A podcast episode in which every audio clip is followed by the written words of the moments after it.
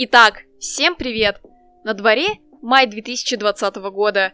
Мир переживает мощные потрясения, а мы тем временем запускаем первый молодежный рентгенологический подкаст «Мама, я рентгенолог».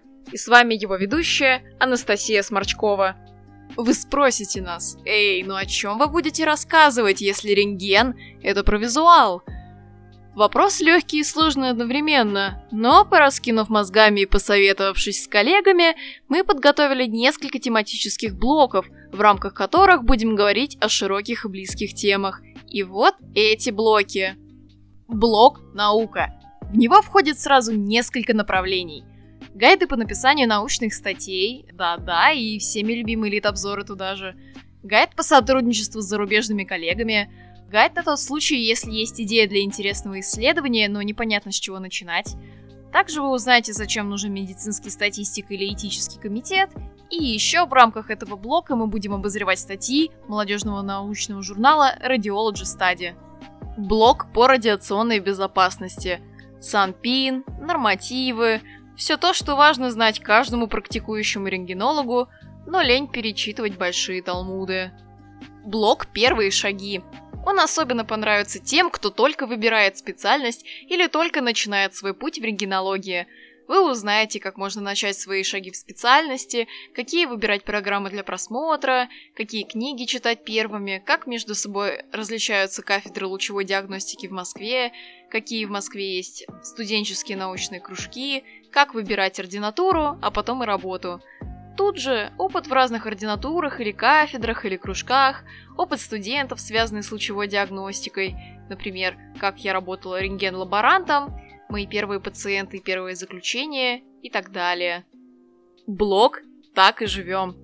В рамках него будем проводить обсуждение предстоящих и прошедших конференций, расскажем, что такое удаленка рентгенолога, эксперты поделятся своими главными ошибками в своей карьере, а также будем обсуждать субспециальности в лучевой диагностике. Ну, например, педиатрическая радиология, нейрорадиология, радиология головы и шеи, тракальная, абдоминальная кардиорадиология, скелетно-мышечная и онкорадиология. Блог «Эксперт сказал» Вы готовите нам свои вопросы, мы передаем их нашим экспертам, где в телефонном разговоре получаем все ответы. Все довольно просто, не правда ли?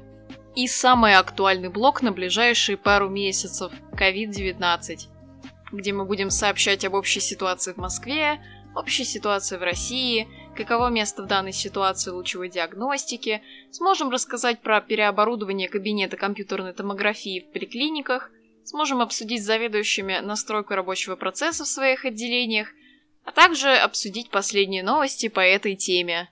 Наши выпуски будут появляться в сети с периодичностью раз в 2-4 недели. И теперь, когда обсуждение организационных моментов нашего подкаста подошло к концу, предлагаем вам бонус-информацию. Слышали фразу «Кто мы?», «Откуда мы?», «Куда мы идем?», Нельзя не отдать дань уважения ученым, которые внесли неоценимый вклад в развитие лучевой диагностики. Предлагаем вам быстренько освежить в памяти некоторые имена, которые задали новый вектор развития медицины. И это основоположники лучевой диагностики. Итак, в далеком 1895 году всем известный Вильгельм Рентген, работая в лаборатории университета Вюрцбурга, приходит к открытию, которое совершит огромный переворот для всей медицины. Он открывает те самые X-случаи, которые позднее будут названы в его честь. Его открытие никак не могло пройти незамеченным. В честь него в 1901 году рентген был удостоен Нобелевской премии по физике. 1957 году шотландский профессор Ян Доналд впервые использовал ультразвук для обследования женщины с подозрением на опухоль яичника, определив, что это была киста. А уже через два года, в 1959 он применил этот метод для определения головки плода, что стало знаменательным событием в истории развития как акушерства и гинекологии, так и медицины в целом. В 1961 году Джеймс Робертсон создает первый ПЭТ-томограф современного типа, применение которого играет огромную роль в диагностике онкологических заболеваний. Готфри Хаунсфилд – имя, известное каждому рентгенологу.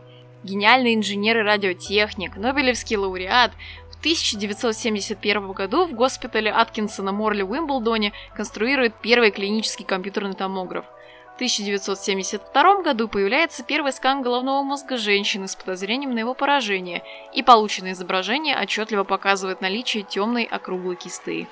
Пол Лоттербур и Питер Мэнсфилд в 70-х годах прошлого века совершают переворот в мировой истории, создав и успешно внедрив метод магнитно-резонансной томографии, который применяется не только в медицине, но и в материаловедении, инженерии и даже археологии. Таким образом, подводя итог, хотелось бы сказать, что неуклонно двигаясь вперед, нельзя забывать о тех, благодаря кому стало реальным то, что мы сегодня имеем. То, что сейчас уже кажется вполне обыденным рутинным, в свое время полностью перевернуло историю. Так что наш взгляд, знание истории развития своей специальности – это уже для нас огромный шаг вперед. Следующим шагом погружения в специальность будет выпуск обзор нового номера научного журнала для молодых рентгенологов Radiology Study. Держите руку на пульсе. Если вы хотите присоединиться к нашей команде, у вас есть идея для улучшения подкаста или вы знаете, какую тему точно нужно осветить, смело можете писать нам по ссылке, указанной в описании. Это был первый мини-выпуск знакомства нового подкаста «Мама, я рентгенолог» и его ведущая Анастасия Сморчкова. Над выпуском работали Анна Гончар и Лия Буладзе при поддержке команды Виктора Гомболевского и Алексея Петрякина. До новых лучистых встреч!